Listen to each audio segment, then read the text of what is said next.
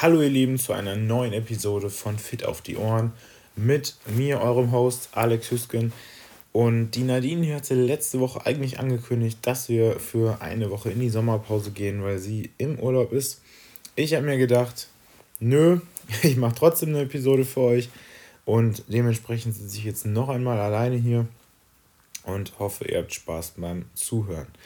Wenn ihr uns schon bei Spotify, Apple, inzwischen auch Audible folgt oder eine gute Bewertung dalasst ähm, und am besten sogar noch eurer Familie, euren Freunden oder euren Trainingspartnern von unserem Podcast erzählt, dann tut uns damit einen riesigen Gefallen. Falls ihr das bereits getan habt oder halt tut, dann vielen, vielen Dank. Es hilft uns wirklich sehr dabei, diesen Podcast weiter am Leben zu erhalten und zu unterstützen. Ich habe heute zwei Themen für euch mitgebracht. Und das erste Thema, das ist relativ kurz, das ist eine Studie, die ich gefunden habe und die ich relativ spannend fand, weil die sehr, sehr gut übertragbar ist und schnell umsetzbar ist aufs eigene Training. Und das zweite große Thema ist die Atmung. Und ihr werdet dann gleich nochmal im Detail hören, warum ich da so ausgiebig drüber sprechen möchte. Also fangen wir das Ganze mal ein bisschen wissenschaftlicher an, weil so schlimm ist es auch nicht, keine Angst. Und zwar die Studie über Satzpausen. Was ist eine Satzpause? Das ist die Zeit, die wir zwischen zwei Sätzen pausieren. Relativ simpel eigentlich.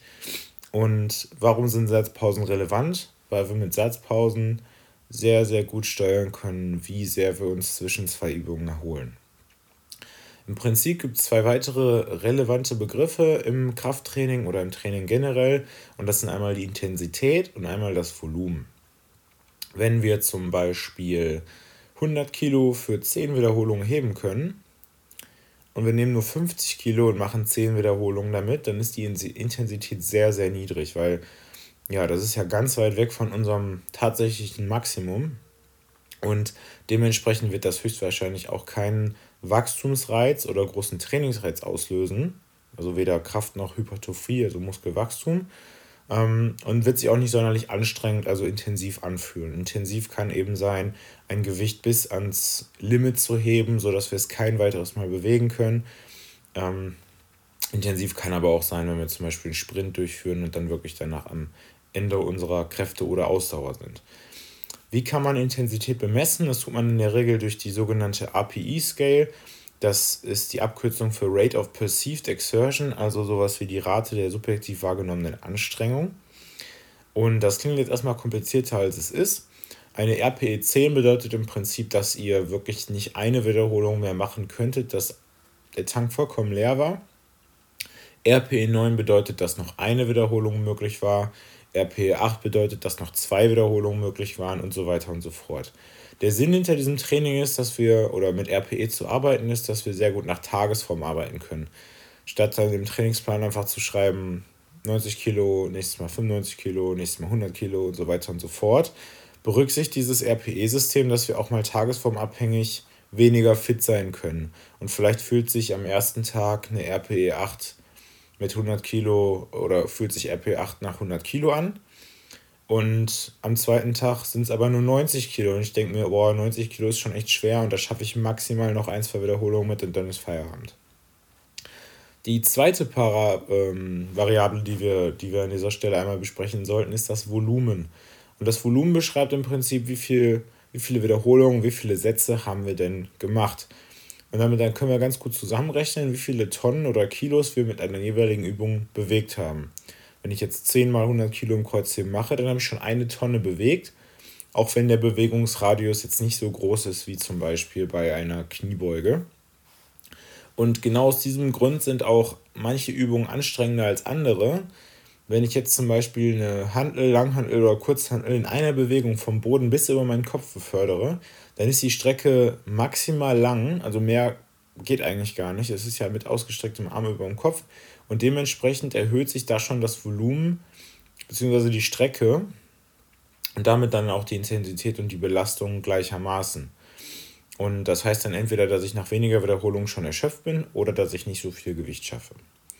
So, jetzt zu unserer Studie. Was hat man gemacht? Man hatte insgesamt vier Gruppen und man wollte schauen, mit welchen Satzpausenlängen die Sportler oder Sportlerinnen, ich bleibe jetzt einfach mal bei Sportler, die besten Erfolge hatten. Also das meiste Muskelwachstum in dem Fall.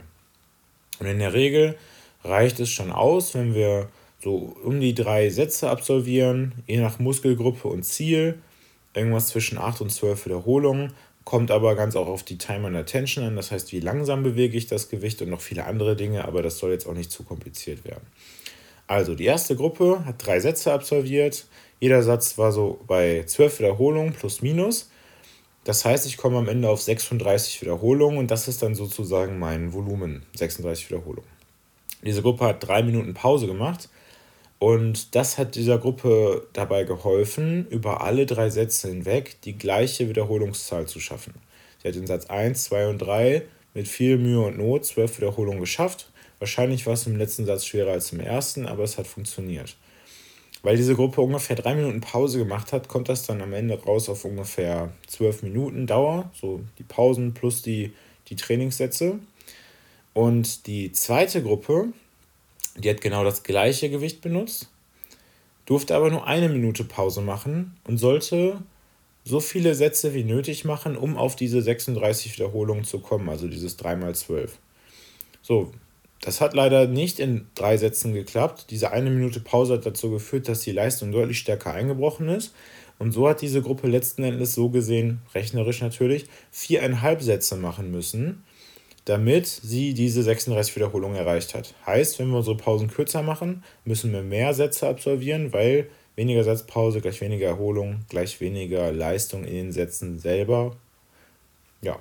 Was aber nicht heißen muss, dass sich das nicht intensiv anfühlt, ganz und gar nicht. Der Muskel hat einfach keine Zeit, sich zu erholen, beziehungsweise ausreichend zu erholen und ja, ähm, hat dann eben nicht so viel Power. Die dritte Gruppe hat drei Sätze machen dürfen, nicht mehr und nicht weniger, aber durfte nur eine Minute Pause machen. Und dementsprechend hat sie auch weniger Wiederholungen geschafft. Ungefähr so wie die zweite Gruppe. Wie gesagt, die hat viereinhalb Sätze gebraucht, um auf 36 zu kommen. Und die vierte Gruppe, die hat zwei Sätze gemacht, aber durfte drei Minuten Pause machen. Also im Prinzip haben Gruppe 3 und Gruppe 4 die meiste Zeit gespart, weil sie nur eine Minute Pause hatten. Und, ähm, Entschuldigung, weil Gruppe 3 nur eine Minute Pause hatte und Gruppe 4 einfach einen kompletten Satz weggelassen hat. Und was war jetzt das Resultat des Ganzen? Die beiden ersten Gruppen, die mit dem höchsten Volumen und die die meiste Zeit im Training verbracht haben, haben das meiste Muskelwachstum erzielt die Gruppe 3 und 4, die entweder weniger Pause hatten oder einen ganzen Satz weniger, hatten beide gleich viel Muskelwachstum. Also entweder zweimal bis ans Limit oder mit ausreichender Erholung oder dreimal mit weniger Erholung.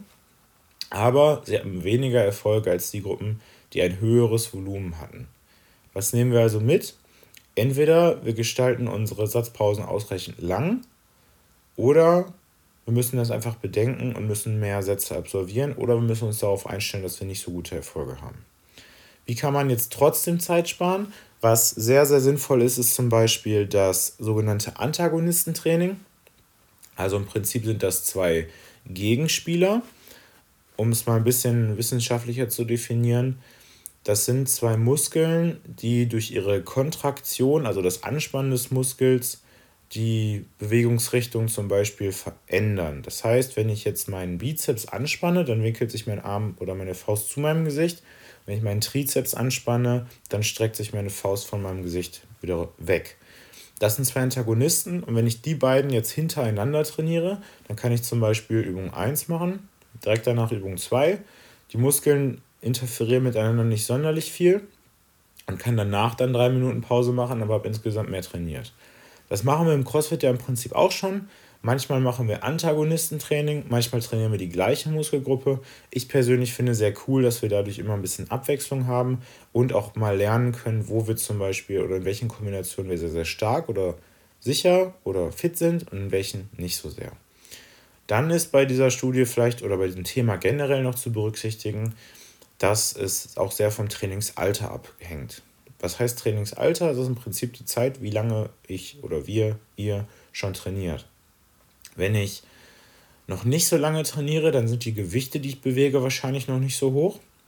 Und dementsprechend ist die Pause auch noch nicht so lang. Und die Gewichte sind nicht nur deswegen nicht so hoch, weil wir vielleicht noch nicht so viel Muskulatur aufgebaut haben, sondern weil wir unserem Körper auch noch nicht so, so sehr beigebracht haben, an seine Grenzen zu gehen. Wenn jetzt zum Beispiel ein Sportler eine 200 Kilo Kniebeuge macht, und um ehrlich zu sein, ist das gar nicht so was Besonderes, dann liegt das nicht nur daran, dass der dickere Beine hat, weil dann würden die mit 300 Kilo Kniebeuge ja so dicke Beine haben, dass sie gar nicht mehr laufen könnten. Cowboys würden ja durch die Gegend laufen. Aber das ist halt nicht der Fall, sondern sie haben ihrem Körper beigebracht, mehr Muskulatur anzusteuern und der Neural Drive, also das Feuern der Nervenzellen, ist einfach effektiver oder effizienter. Wenn wir ein höheres Trainingsalter haben und mehr Leistung haben, dann müssen wir natürlich auch die Pausen länger machen. Es gibt einen ähm, ja, ich nenne es mal Internetgewichtheber, der nennt sich Clarence Kennedy. Und der ist kein Olympionik und auch kein Wettkampfsportler. So, ich glaube, so 1,86 oder 85 groß. Wiegt so um die 96 Kilo und macht, glaube ich, fast 300 Kilo in der Kniebeuge. Und wenn der dann so seine 5 mal 8 bis 10 Kniebeugen macht, dann macht er teilweise 10 Minuten Pause zwischen den Sätzen. Das ist natürlich ein sehr extremes Beispiel, aber ich wollte einmal zeigen, wie wichtig diese Satzpausen sind. Kommen wir nun zum zweiten Thema dieser heutigen Folge und das ist das Thema der Atmung. Warum ist Atmung überhaupt so wichtig? Eigentlich tun wir es ja eh die ganze Zeit.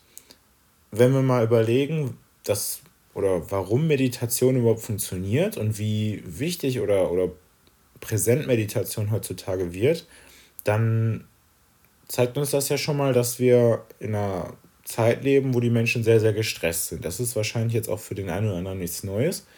Seid vielleicht selber auch sehr, sehr gestresst, habt verschiedene Methoden damit umzugehen, zum Beispiel diesen Podcast hören oder zum Sport gehen, wobei ich das jetzt nicht unbedingt als beste Methode empfinde. Ja, also es gibt viele, viele Methoden, Zeit mit der Familie verbringen, Videospiele spielen, lesen, muss ich jetzt nicht aufzählen. Warum Meditieren in meiner Meinung nach so gut funktioniert, ist hauptsächlich auch, weil wir uns auf unsere Atmung fokussieren. Das kann man sich so ein bisschen vorstellen wie dieses Henne-Ei-Prinzip. Das heißt, wenn ich zum Beispiel ja, vor 2, 3, 5.000 Jahren mit meinem Stamm im, im Wald saß und werde angegriffen von, von anderen Neandertalern oder von einem Säbelzahntiger oder so, dann muss ich ja wahrscheinlich vor dem wegrennen oder kämpfen. In beiden Fällen fange ich auf jeden Fall an, sehr, sehr schwer zu atmen und mein Brustkorb hebt sich an. Ähm, und, und in eurem Brustkorb befinden sich Nervenzellen, die verbunden sind mit dem Sympathikus. Und dieser Sympathikus, der triggert in eurem Körper eine Stress-Response, also die Antwort auf also, also Stress, auf Deutsch gesagt ähm, wiederum, dass das äh, Cortisol ausgeschüttet wird, CRP, auch ein Stresshormon, dass wir ja in eine, in eine Angriffs- oder Fluchthaltung verfallen, unser Puls steigt an und so weiter und so fort.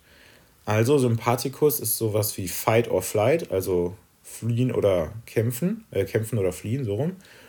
Und ähm, ist jetzt per se nichts Schlechtes,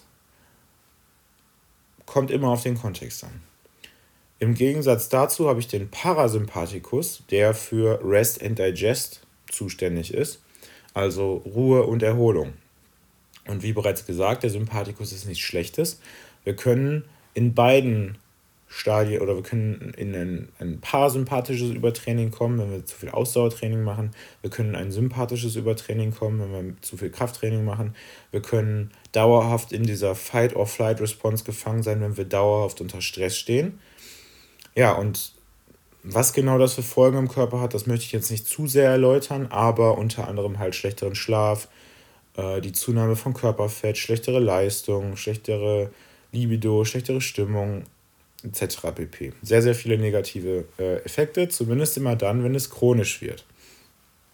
So, und jetzt um das, auf dieses Henne-Ei-Thema zurückzukommen, die Nervenzellen in eurem Brustkorb sind verbunden mit dem Sympathikus. Und wenn wir anfangen, durch den Mund zu atmen und der Brustkorb sich anhebt, dann sagt das in meinem Körper, okay, da ist was im Busch oder steht schon vor mir.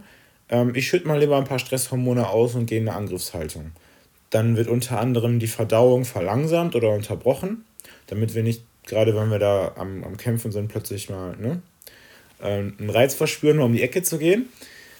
Ähm, und das ist übrigens auch einer der Gründe, warum ähm, Stress zu Magengeschwüren führen kann, weil wir dann dauerhaft sehr, sehr wenig Magensäure produzieren, ja, weil eben nichts verdaut werden muss. Und wenn wir dann mal entspannt sind, dann haben wir wieder Magensäure und durch diese dauerhaften Mangel an Magensäure wird die Magenwand immer dünner und dann können wir ein Magengeschwür bekommen. So, wenn ich also durch den Mund atme, triggere ich eine Stress Response. Wenn ich irgendwas Stressiges sehe, fange ich aber auch automatisch an, mehr durch den Mund zu atmen, um meinem Körper vorzubereiten. Wenn ich es genau andersrum mache und ich atme durch die Nase, dann triggere ich wiederum eine parasympathische Antwort des Körpers. Das heißt, ich zeige ihm, okay, alles ist in Ordnung, du bist nicht in Gefahr, du atmest ruhig, du kannst entspannen. Ich habe auch diverse Nervenstränge, die dann eher im unteren Teil des Brustkorbs oder im Bauch sitzen, also im Zwerchfell. Und genau aus diesem Grund funktionieren auch diese ganzen Atemübungen oder Meditationen, weil wir tief atmen. Darüber hinaus zeige ich meinem Körper ja auch, dass alles in Ordnung ist und in Gefahr ist, wenn ich langsam atme. Immer wenn ich einatme, ist das ein Teil des Sympathikus, weil es ja so gesehen potenziell auch Gefahr bedeuten kann, wenn ich mehr einatmen muss. Und wenn ich ausatme, dann ist das ein Teil des Parasympathikus, also der Entspannung. Aus diesem Grund funktionieren viele dieser Atemmethoden so, dass ich langsamer ausatme, als ich einatme, weil ich meinem Körper damit sage, guck mal, da ist Entspannung, ähm, beziehungsweise da ist keine Gefahr und auch kein neuer Sauerstoff notwendig. Im Prinzip steigt euer Puls jedes Mal, wenn ihr einatmet, ganz leicht an und wenn ihr ausatmet, wird er wiederum langsamer. Das ist jetzt nicht im Zehnerbereich oder so, aber es ist messbar. So, was können wir also mit der Atmung alles anstellen? Wir haben verschiedene Kategorien, die ich jetzt einmal mit euch besprechen möchte. Und ich mache da gerade so ein kleines Experiment. Ich versuche mich so gut es geht dran zu halten und diese verschiedenen Arten der Atmung in mein Training oder meinen Alltag zu integrieren. Und der erste Punkt ist die sogenannte Breath Retention, also im Prinzip das Einhalten von Luft. Wir haben dabei zwei Kategorien. Einmal nachdem ich ausgeatmet habe, das heißt, ich lasse alle Luft raus und atme aber keine neue ein. Oder ich hole Luft und halte dann die Luft an. Die Wissenschaft zeigt, dass wir in der Lage sein sollten, locker 35 Sekunden, nachdem wir ausgeatmet haben, durchzuhalten. Das korreliert dann wiederum mit Langlebigkeit, mit Gesundheit, mit Fitness. Und dieser Zielwert für die Dauer, nachdem ich eingeatmet habe, liegt ungefähr bei 60 Sekunden. Wie bereits gesagt, das soll relativ locker vonstatten gehen. Das heißt, ich soll, nachdem ich die Luft angehalten habe, in der Lage sein, danach einfach einen ganz normalen Atemzug zu nehmen und so weiter zu atmen, als ob nichts geschehen ist und nicht dann in Hecheln verfallen. Diese, diese Art von Übung oder dieser Test, der zeigt uns, wie viel CO2-Toleranz wir haben. Unser Körper verstoffwechselt den Sauerstoff in der Luft zu Kohlenstoffdioxid und den atmen wir dann wieder aus. Ich hoffe, das ist bekannt. Ähm, das heißt, wenn ich lange die Luft anhalte, steigt demnach meine, mein CO2-Spiegel im Blut. Und wenn ich das trainiere, diesen Wert ja zu tolerieren, dann bin ich deutlich stressresistenter. Es gibt natürlich noch weitere Vorteile, zum Beispiel beim Schwimmen, da kann ich nämlich auch nicht immer atmen.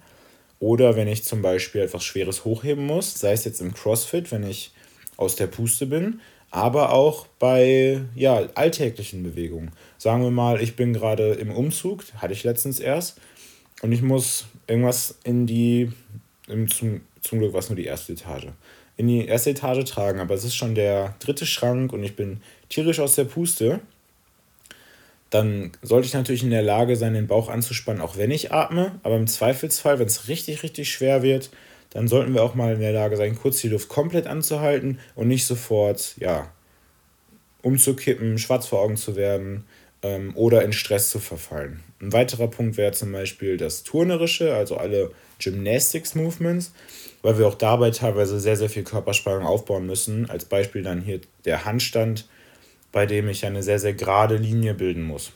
Das ist aber auch der Grund, warum die wirklich guten CrossFit-Athleten nicht, also ihre Gymnastics-Movements, ihre turnerischen Elemente nicht so aussehen lassen wie die Profiturner, weil sie dabei eben noch atmen wollen und müssen, um auch mehrere Runden von, dieser, ja, von diesem Movement, dieser Übung etc. zu, zu schaffen. Wie kann ich also meine CO2-Toleranz verbessern? Ich setze mich gerade hin und könnte zum Beispiel einfach zehn Atemzüge nehmen, Immer wenn ich ausatme, halte ich das, dieses Ausatmen so lange wie möglich. Dann atme ich durch die Nase wieder ein und halte das wiederum so lange wie möglich. Das Schöne an diesem System ist, dass ich durch diese 10 Atemzüge relativ limitiert bin und super gut messen kann, ob ich Fortschritte habe. Vielleicht habe ich beim ersten Versuch für 10 Atemzüge zwei Minuten gebraucht. Das wäre nicht so gut, um ehrlich zu sein. Vielleicht kann ich es dann irgendwann auf 2,10 steigern, 2,20, 30 und irgendwann bin ich dann bei 3, 4, 5 etc. Minuten. Deutlich bekannter ist das sogenannte Tumor Breathing oder auch Wim Hof Atmung. Und Wim Hof ist ein sehr, sehr verrückter Typ, der hauptsächlich da, dafür bekannt geworden ist, dass er extreme Kälte aushalten kann oder auch andere, ich nenne es mal Belastungen. Und all das nur durch die Kontrolle seiner Atmung. Der hat auch Bücher geschrieben und Seminare äh, veranstaltet und so weiter und so fort. Ist ein bisschen crazy, wenn man den so sieht, aber diese Atmung, die ist sehr, sehr bekannt und wird auch von vielen Sportlern angewandt. Wie funktioniert dieses Tumor Breathing? Wir nehmen 30 schnelle Atemzüge durch die Nase ein und durch die Nase aus. Das klingt dann ungefähr so. Nachdem wir 30 Mal geatmet haben, atmet ihr einmal so lange oder so tief wie es geht aus und haltet dann dieses Ausatmen bis ihr ungefähr bei einer Erschöpfung oder RPE von 9 von 10 seid. Ich hoffe, ihr erinnert euch noch an den Begriff. Also bis es schon relativ unangenehm ist, aber noch auszuhalten. Dann nehme ich einen kompletten Atemzug ein, wieder durch die Nase, wenn es geht, und halte diesen Atemzug für 15 bis 20 Sekunden. Dann atme ich wiederum aus und mache ganz normal oder direkt weiter mit der nächsten Sequenz, die wieder dann aus den 30 schnellen Atemzügen besteht. Das heißt, ich habe vor diesem Ausatmen noch eine Hyperventilation. Ich baue mehr Sauerstoff in meinem Blut auf durch dieses Hyperventilieren und kann damit im Prinzip etwas länger durchhalten. Das ja, machen habe ich auch äh, durch einen meiner Trainingspartner schon gehört, der das bei, mal vorm Rudern gemacht hat und dann einen neuen Rekord im Rudern aufgestellt hat. Ähm, es gibt auch Trainer, die der Meinung sind, dass dieses Aufbauen von CO2-Toleranz nicht so gut sei, weil wir damit unseren Atemreflex praktisch unterdrücken. Aber das, ist, das passiert dann, glaube ich, nur, wenn das wirklich sehr, sehr extrem praktiziert wird. Also, zusammengefasst, wichtig für den Alltag, aber auch wichtig für den Sport, fürs Schwimmen, für den Kampfsport und ja, für alles, was wir eigentlich so bewältigen müssen. Was wir neben dem Luftanhalten auch können sollten, ist das Atmen allgemein. Das habe ich jetzt mal genannt Awareness Breathing, also Awareness gleich Bewusstsein. Denn in unserem Alltag achten wir eigentlich nie bewusst, wie wir atmen. Wenn wir immer darauf achten würden, wie wir ein- und ausatmen, dann könnten wir uns ja auf gar nichts anderes mehr konzentrieren. Das heißt, wir sollten uns zumindest, hm, vielleicht nicht jeden Tag, aber zumindest regelmäßig, äh, häufiger Zeit nehmen, bewusst und tief zu atmen. Das kennt man ja auch, wenn man, ich sag mal, jemanden trösten will, der gerade super gestresst oder verärgert ist, dann sagt man dem, nimm erstmal einen tiefen Atemzug. Und das hilft auch auf jeden Fall. Aber wir können das ja auch einfach in den Alltag integrieren. Wenn wir zum Beispiel gerade im Auto sitzen, ähm, nach dem Training sehr, sehr sinnvoll, gehe ich gleich nochmal drauf ein. Oder halt vor dem Schlafengehen, nach dem ähm, Aufstehen oder wenn wir unsere normale Meditation durchführen, aber die in der Regel eh schon sehr viel Atemübung beinhaltet. So, was können wir also machen? Wir können zum Beispiel direkt nach dem Training einige Atemübungen machen. Ich hoffe, man hört die Geräusche im Hintergrund gerade nicht. Ich habe äh, Terror durch Wellensittiche. Also, wir können direkt nach dem Training ruhig und konzentriert atmen. Meistens ist das Training sehr, sehr fordernd, sehr, sehr stressig. Wir haben Ansprüche an uns selbst, wir haben den Druck durch unsere Trainingspartner. Wir arbeiten sehr viel durch den Mund, eben weil CrossFit, falls ihr CrossFitter seid, ein sehr, sehr hartes Training ist. Nicht immer, aber häufig. Und wir können uns dann einfach nach dem Training, wenn alles abgeschlossen ist, hinlegen, zum Beispiel auf den Rücken oder setzen uns in einen Schneidersitz und fokussieren uns nur auf die Atmung. Wenn wir liegen, haben wir den Vorteil, dass wir unsere Hände auf den Bauch legen können ich würde sagen, eine Hand auf, den, auf das Vorpack, also die Muskulatur direkt unter den Rippen oder da, wo der Solarplexus sitzt, und die andere Hand auf den unteren Teil des Bauchs. Und dann versuchen wir, so gut es geht, in die untere Hand, also in den Bauch zu atmen.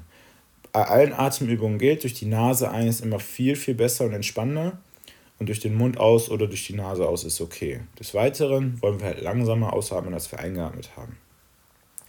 Besonders cool ist das, wenn man das dann einfach direkt nach dem Training macht und man ist vielleicht noch im Fitnessstudio Und die anderen Leute um einen herum, die machen weiter einen Krach, der nächste Kurs fängt an, die Musik spielt etc. Und wir schaffen es trotzdem, uns auf uns selbst zu fokussieren und einmal den Kopf abzuschalten. Das Schöne ist, wenn ihr wirklich auf die Atmung achtet, dann achtet ihr automatisch auf fast nichts anderes mehr und könnt damit mal ja, den Kopf frei machen und klare Gedanken fassen.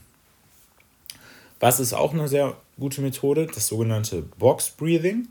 Und das heißt Box Breathing, weil die Kadenz der Atmung, also das Tempo des Einatmens, Ausatmens und Haltens, immer ähm, gleich ist. Das heißt, wenn ich zum Beispiel für 6 Sekunden einatme, atme ich auch für 6 Sekunden aus. Wenn ich zum Beispiel 6-0, 6-0 atme, 6 ein, 0 halten, 6 aus, 0 halten, könnte ich das auch aufsplitten auf 3, 3, 3, 3. Dann habe ich genauso diese 12 Sekunden. Dann atme ich 3 Sekunden ein, halte 3, atme 3 Sekunden aus, halte 3. Und um mal bei dem Beispiel zu bleiben, habe ich dann bei 12 Sekunden ungefähr 5 Atemzüge in der Minute. Warum ist dieses Box Breathing dann so effektiv?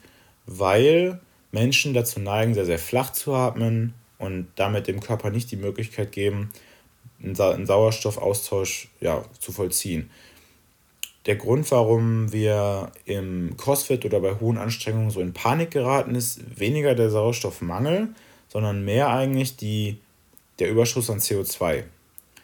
Und deswegen ist das Ausatmen fast schon wichtiger oder genauso wichtig wie das Einatmen. Das ist auch der Grund, warum CO2-Toleranz aufbauen gut ist, weil wir dann nicht so schnell in Panik geraten, aber trotzdem ist es natürlich sinnvoll, dem Körper zu zeigen, wie es eigentlich richtig gehen sollte. Und wenn wir unsere Atemfrequenz so stark reduzieren, auf fünf Atemzüge die Minute zum Beispiel, dann atmen wir automatisch viel, viel tiefer. Wir nutzen unser Zwerchfell richtig. Wir drücken alles an Luft aus dem Körper raus und holen das Maximum an neuer Luft in den Körper rein. Wann können wir das machen? Wir können es direkt nach dem Aufstehen machen. Ich persönlich finde es sinnvoller nach dem Aufstehen, weil wir dann den ganzen Tag davon was haben und nicht nur vorm Schlafen gehen. Es geht natürlich aber auch vor dem Schlafen. Wir können es im Auto machen, wenn wir gerade im Stau stehen wenn wir an der Kasse stehen und gerade eine lange Schlange vor uns ist. Also ähm, lässt sich eigentlich überall integrieren und gibt einem dann mal kurz so einen Moment der Achtsamkeit für sich selbst. Wie sollte das Ganze aussehen? Entweder wir atmen wiederum durch die Nase ein, durch die Nase aus oder durch die Nase ein und durch den Mund aus. In dem Fall solltet ihr dann aber vor, euch vorstellen, dass ihr mehr haucht statt zum Beispiel pustet. Das heißt, die, die dicken Backen, die macht ihr nicht, sondern ihr haucht im Prinzip die Luft nach außen, als ob ihr zum Beispiel einen Spiegel so feucht machen wollt, damit ihr da was dran schreiben könnt mit eurem Finger. Ähm, das aktiviert wiederum das Zwerchfell, das heißt, der untere Bauch muss arbeiten und ähm, drückt dann praktisch alles an alter Luft aus dem Körper raus. Es gibt auch da Studien, die zeigen, dass 10 Minuten pro Tag an kontrollierten Atemübungen einen extrem profunden Auswir äh, Einfluss auf eure subjektive Wahrnehmung von Stress haben, darauf, wie ihr euch fühlt, ähm, wie ihr mit Stress umgeht und ähm, das wiederum dann auch euren Alltag beeinflusst, ja, eure Beziehungen zu anderen Menschen oder auch eure Ernährung und eure, euer Wohlbefinden. Wenn wir sehr gestresst sind, dann wisst ihr ja selbst, wir neigen dazu, dann eine Menge Mist zu essen. Ähm, eine Methode, die ich persönlich nicht so gut finde, das ist das sogenannte Alternate Nostril Breathing. Ich finde die aber nur nicht so gut, weil ich es nicht so gut kann, weil ich so, ähm, ja, ich nenne es mal verengte Nasenscheidewände habe, die, die mir manchmal nicht so gutes Atmen, Atmen ermöglichen. Und was ist Alternate Nostril Breathing? Es ist im Prinzip das, was der Name sagt. Wir atmen abwechselnd durch ein Nasenloch ein und durch das andere Nasenloch aus durch die Nase atmen ist somit das Allerwichtigste. Wenn ihr jemanden sieht oder seht oder kennt, der häufig durch den Mund atmet, wenn er spricht oder wenn er einfach nur steht oder sitzt, dann äh, sagt ihm doch mal bitte, dass er diesen Podcast hören soll. Aber wirklich, es ist eine sehr, sehr ungesunde Angewohnheit, durch den Mund zu atmen, weil wir, wie gesagt, dem Körper ständig zeigen, dass er im Stress ist.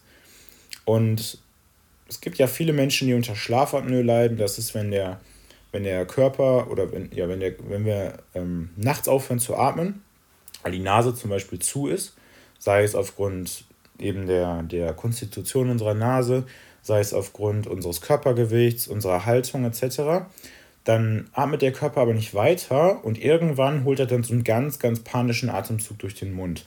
Und das weckt uns dann erstens jedes Mal auf und zweitens sorgt es natürlich für einen enormen Stress im Körper. Also nichts, was wir unbedingt haben wollen. Durch dieses Alternate Nostril Breathing können wir im Prinzip unsere Nasenatmung trainieren. Wie läuft das Ganze ab? Wir atmen zum Beispiel durch das rechte Nasenloch ein und halten dabei das linke Nasenloch zu. Dann wechseln wir den Finger auf die andere Seite und atmen durch das linke Nasenloch aus. Dann atmen wir wiederum durch das linke Nasenloch ein, halten das linke Nasenloch zu und atmen durch das rechte Nasenloch aus und so weiter und so fort. Wir denken zwar immer, dass wir gleichzeitig durch beide Nasenlöcher atmen, aber, mehr, aber eigentlich ist es mehr oder weniger immer ein Wechsel zwischen links und rechts, zumindest ein prozentualer Anteil. Und durch dieses Alternate Nostril Breathing können wir trainieren, beide Seiten effektiv zu benutzen. Auch da Dauer nach, nach Bedarf, nach Lust, nach Zeit, drei bis fünf Minuten, mehr geht natürlich auch. Der nächste Punkt auf unserer Vier-Punkte-Liste wäre die Koordination unserer Atmung. Unser Ziel ist es, so häufig wie es geht, in den Bauch zu atmen. Das geht aber irgendwann nicht mehr, ähm, wenn wir uns zum Beispiel sehr, sehr stark anstrengen. Dann hebt sich der Brustkorb an. Ähm, gerade bei CrossFit passiert das sowieso. Wenn Gewicht auf uns runterdrückt, passiert das sowieso. Aber auch wenn wir schnell laufen gehen, springen, Burpees machen etc. pp. Und wie bereits gesagt, sind das Ein- und das Ausatmen gleichermaßen wichtig. Eine Übung, die ich ähm, letztens mit meinem Freund Christian gemacht habe, und die, die uns einige lustige Blicke beschert hat, waren sogenannte Exhalation Breath Pulses. Exhalation ist die Ausatmung und Puls ja ist sehr, sehr eine explosive Bewegung. Ziel ist damit, das Atemtempo und das Ausatmen zu verbessern. verbessern. Und im Prinzip atmet ihr dabei sehr, sehr schnell und sehr, sehr feste aus und auch gar nicht so fokussiert auf das Einatmen. Denn wenn ihr so atmet, wie ich es jetzt tue, Achtung, ich hoffe, es ist nicht zu laut, dann kommt das Einatmen sowieso von ganz alleine. Wenn ich jetzt aber wirklich 50 dieser Atemzüge am Stück mache und dabei auch wirklich Lärm mache, also je lauter ihr ausatmet, desto besser, dann spanne ich wirklich extrem meine Bauchmuskulatur bei jedem Atemzug an. Nach diesen 50 Atemzügen sollte man eigentlich schon merken, dass der Bauch richtig gearbeitet hat. Und wie bereits gesagt, wir trainieren die tiefe Bauchmuskulatur, aber wir bringen unserem Körper bei, die alte Luft rauszudrücken, damit neue Luft rein kann was uns wiederum dann eine bessere Leistung im Training beschert. Die Progression dieser Übung wäre, dass wir zuerst im Liegen beginnen, dann im Sitzen, dann im Knien, also aufrechtes Knien und dann im Stehen. Wichtig ist, wir müssen, wenn wir das machen, zum Beispiel für zweimal 50 Atemzüge vor dem Training, ausreichend Pause machen, denn das ist auch eine Art der Hyperventilation und Hyperventilieren reduziert immer stark das CO2 im Körper. Wenn wir zu wenig CO2 im Körper haben, können wir ohnmächtig werden. Genauso wie das Ausatmen wichtig ist, aber auch das Einatmen. Das könnte man jetzt schon zum ähm, Performance Breathing zählen. Wobei, nee, ich würde es eher zum, zum äh, Koordinieren zählen. Okay. Ähm, eine Übung, die ich sehr, sehr gut finde, sind äh, die sogenannten Oblique Opener. Dabei lege ich dann einfach eine Kettlebell, mit der klappt es am besten, unter meinen Bauchnabel. Das ist sehr, sehr wichtig. Nicht auf den Bauchnabel oder über den Bauchnabel, unter den Bauchnabel und atme wiederum am besten durch die Nase ein, durch den Mund aus und versuche die Kettlebell damit so weit wie es geht nach oben zu drücken. Das heißt, ich, mein Bauch bläht sich auf, ich atme in den Bauch ein, spanne meine tiefe Bauchmuskulatur und mein Zwerchfell an und trainiere damit die Fähigkeit meines Körpers einzuatmen. Das ist wichtig, weil wir immer, wenn wir trainieren oder etwas hochheben und dabei atmen wollen, eine, eine Konkurrenz haben zwischen der Bauchmuskulatur und der Atemmuskulatur. Wenn die Bauchmuskulatur zu viel Spannung aufbaut, kommt die Atemmuskulatur nicht mehr dagegen an. Und aus diesem Grund ist es eben sinnvoll, da ein bisschen Kraft aufzubauen. Es gibt auch Atemtrainer, zum Beispiel für Blasmusiker, die, ähm, die man auch einstellen kann. So ein Ding habe ich auch, das finde ich persönlich sehr, sehr, sehr, sehr cool, sehr, sehr sinnvoll. Und ähm, sieht ein bisschen aus, als ob man sich so ein, so ein äh, Schnorchel in den Mund steckt. Und dann atmet man aber die ganze Zeit durch den Mund ein und durch den Mund aus. Weil wir dann Widerstand in beide Richtungen haben. Ich mache das dann immer so, dass ich verschiedene ähm, Positionen einnehme. Denn wir können auch in verschiedenen Positionen unterschiedlich gut im Atmen sein. Zum Beispiel mache ich es dann mit den Armen über dem Kopf oder in der Kniebeuge oder aufrecht stehend oder kniend etc. pp. Ähm, eine Methode, die viele auch nicht so gut beherrschen, ist das sogenannte Valsalva-Manöver. Dabei atmen wir sehr, sehr tief ein und klemmen dann praktisch unsere Zunge hinten an den Rachenraum, versuchen dann praktisch auszuatmen, gegen die Zunge zu drücken, aber die Luft kann ja nicht raus. Ich atme also ganz, ganz fest aus, aber es geht nicht raus. Und was passiert? Ich kreiere damit einen sehr, sehr hohen intraabdominalen Druck, also Druck in der tiefen Bauchmuskulatur. Und das wiederum ist sehr sinnvoll, wenn ich wirklich an meine Maximalkraft gehe, schwere Dinge hochhebe oder ja, schwere Lasten bewegen will. Das geht natürlich auch nicht ewig und der Nachteil dieses Manövers ist oder dieser Technik ist, dass wir dabei ohnmächtig werden können, wenn wir es nicht sonderlich gut beherrschen. So, jetzt habe ich ja gerade schon einmal diesen Atemtrainer angesprochen. Und was ihr vielleicht mal bedenken solltet, wenn ihr eine Schwäche in einer bestimmten Übung habt, zum Beispiel den Muscle-Up oder Frontkniebeugen, wenn die Stange also vorne auf den Schultern liegt, etc. pp., dann sollte man sich mal die Frage stellen, wie gut kann ich in dieser Position atmen? Wenn dann das Workout 100 Overhead Squats, Überkopfkniebeugen enthält und ich habe eine super schlechte Atmung oder eine Fähigkeit zu atmen in dieser Position, dann habe ich ein Problem. Im Prinzip könnte man messen, wie ist das Lungenvolumen, wenn ich ganz normal gerade stehe und wie ist das Lungenvolumen in dieser Position. Und je näher das Lungenvolumen in einer Übung dem entspannten Atmen kommt, desto besser. Was könnte man da machen? Das mache ich auch mit meinen Athleten relativ häufig. Zum Beispiel dreimal vier bis sechs Atemzüge in einer langsamen Kadenz, also kontrolliert ein, kurz halten, langsam aus, kurz halten, in einer Kniebeuge, in einer Frontkniebeuge, entweder mit der Stange oben auf den Schultern aufrecht stehend oder eben unten im Squat. Dann über Kopf mit der Stange einfach aufrecht stehend über dem Kopf oder in der Kniebeuge mit der Stange über dem Kopf mit einer Handel über dem Kopf in einem schmalen Griff, das dann wiederum nochmal andere Anforderungen an die Beweglichkeit stellt, oder hängend von einer Klimmzugstange.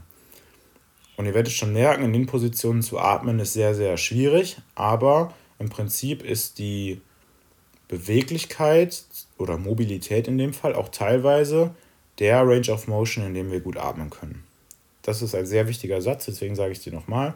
Mobilität ist die Position, in der wir gut atmen können. Yes. Dann eine Sache, die ich ebenfalls mit meinen Athleten relativ häufig übe, ist das Atmen während bestimmter Übungen. Wie bereits gesagt, wenn es sehr, sehr schwer ist, dann halte ich die Luft meistens komplett an, sogenannte Valsalva-Manöver. Wenn es moderat schwer ist, dann atme ich in der Regel aus, wenn ich das Gewicht anhebe. Das, dann könnt ihr einmal kurz drüber nachdenken. Zum Beispiel, wenn ihr, weiß ich nicht, eine Kniebeuge macht und ihr kommt hoch, dann atmen wir meistens aus. Das passiert von ganz allein. Wenn es aber ein sehr, sehr leichtes Gewicht ist, dann sollte ich versuchen, so zu atmen. Jetzt machen die Vögel schon wieder Terror. Sollte ich versuchen, so zu atmen, dass ich mit meinem Körper gehe. Was meine ich damit? Wenn ich zum Beispiel rudere und ich komme nach vorne, dann kommen mir meine Knie meinem Brustkorb sehr nahe. Ich werde praktisch so ein bisschen zusammengefalten. In der Position kann ich generell schlecht atmen und da habe ich auch kein hohes Lungenvolumen. Das heißt, wenn ich jetzt in dieser vorderen Position einatme, dann kommt nicht so viel Luft rein, wie, wie es potenziell möglich wäre. Dann atme ich aus, wenn ich nach hinten ziehe und bin dann hinten in einer relativ gestreckten Position, hole aber keine neue Luft. Das ist eigentlich blöd. Ein weiteres Beispiel wäre eben auch die Kniebeuge. Wenn ich weiß, dass mein Lungenvolumen unten nicht so hoch ist wie oben und ich gehe runter, dann sollte ich unten in dieser komprimierten Position, wo meine Knie wiederum nah an meinem Brustkorb sind, eigentlich ausatmen wenn ich dann wieder hochkomme, wo ich aufrecht stehe und sowieso viel besser atmen kann, dann sollte ich einatmen. Könnt ihr gerne mal ausprobieren. Wie gesagt, das funktioniert aber eigentlich nur, wenn wir, ähm, wenn wir ein Gewicht benutzen, was relativ leicht ist oder eine Übung absolvieren, die für uns nicht sonderlich fordernd ist. So, das erstmal zum Thema Atmen. Nachdem wir das intermittierende Fasten jetzt zweimal angekündigt haben, kommt es dann in der nächsten Woche wirklich. Ich hoffe, ihr hattet Spaß beim Zuhören. Lasst uns gerne, wie gesagt, ein Like da, ähm, eine gute Bewertung. Schreibt uns bei Instagram bei fit auf die Ohren. Gebt uns Wünsche, Anregungen, Kritik, alles gern gesehen bzw. gelesen oder gehört. Und ich freue mich schon auf die nächste Episode. Habt eine tolle Woche, euer Alex. Ciao.